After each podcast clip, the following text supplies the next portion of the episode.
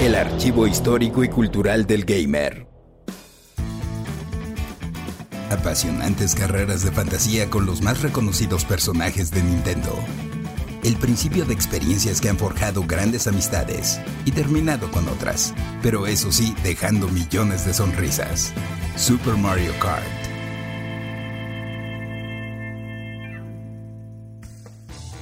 Seguramente has escuchado del popular juego de carreras de karts de Nintendo. Sin embargo, no fue la primera vez que Mario compitió a bordo de vehículos.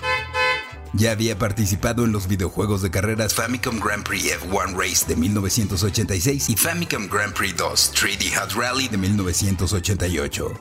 Al menos imaginariamente, pues solo aparecía en las portadas y en la pantalla de celebración. En el segundo con Luigi. I'm Luigi, number one. Esos títulos solo salieron en Japón para el aditamento Famicom Disk System, que permitía usar disquetes en la consola de Nintendo.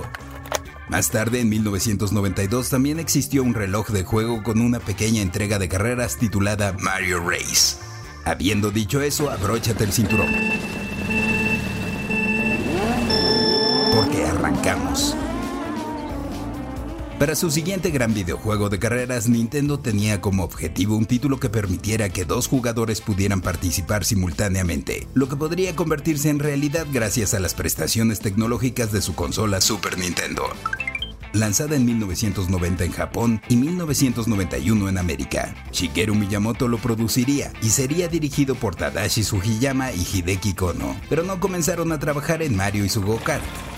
De hecho, los primeros prototipos mostraban a un personaje que no tenía nada que ver con la saga de Mario. Simplemente era un corredor genérico en su vehículo. Al estar desarrollando el juego, vieron el momento en el que otro go-kart se te adelantaba.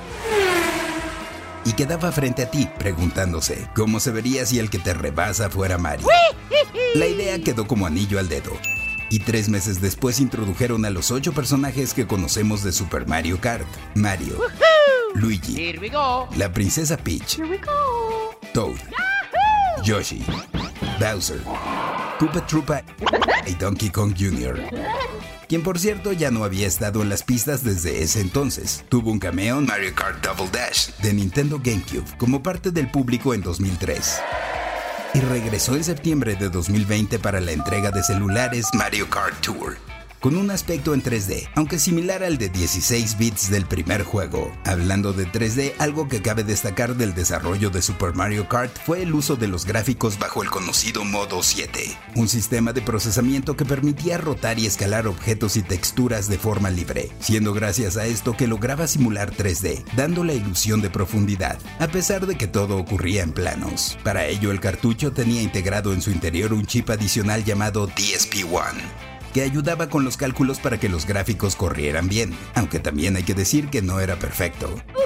Las cosas parpadeaban con un aspecto algo extraño, comprensible pues lo que se movía en realidad era el escenario, mientras que el sprite del kart con nuestro personaje permanecía en el centro de la pantalla, aunque cambiando para girar, saltar y barrerse. Como sus creadores pensaron, lo que más gustó al público de Super Mario Kart era poder jugarlo y competir con un amigo, teniendo además de las copas y retos de mejor tiempo, los modos de uno contra uno y el de batalla, donde el objetivo era pinchar los globos del rival mediante el uso de poderes o power-ups. Y con estos últimos era que se completaba la diversión, pues además de poder recolectar monedas en las pistas, podías conseguir los poderes al pasar sobre los bloques con el signo de interrogación en el pavimento y lanzarlos a los rivales. Estos poderes u objetos usables servían para darte ventajas o hacer que los corredores tuvieran un percance temporal. Y estaban repartidos en ciertos puntos de los circuitos, desde los más sencillos como los caparazones de tortuga o cáscaras de plátano, hasta las estrellas de invencibilidad.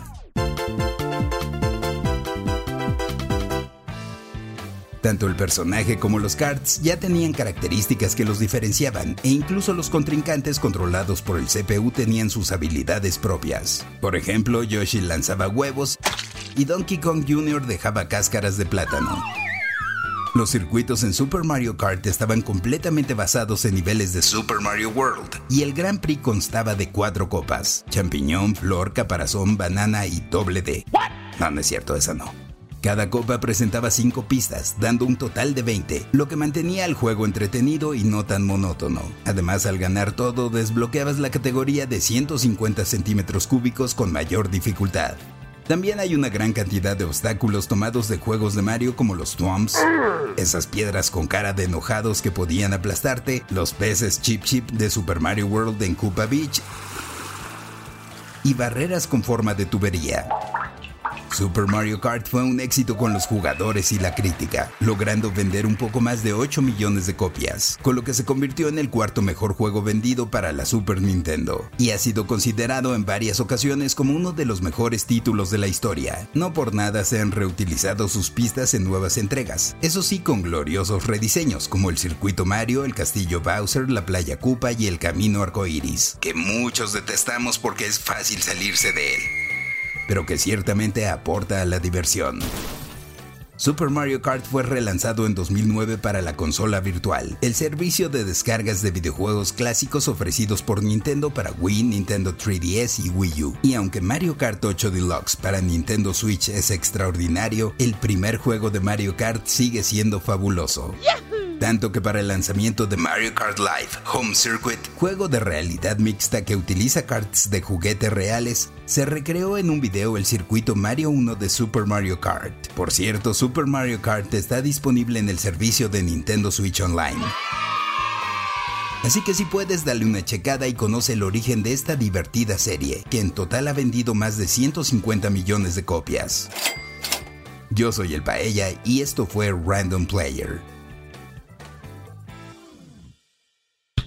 Random Player es un podcast original de Sonoro, disponible en cualquier plataforma donde escuches tus podcasts.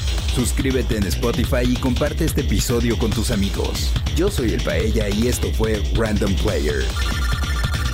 Random Player.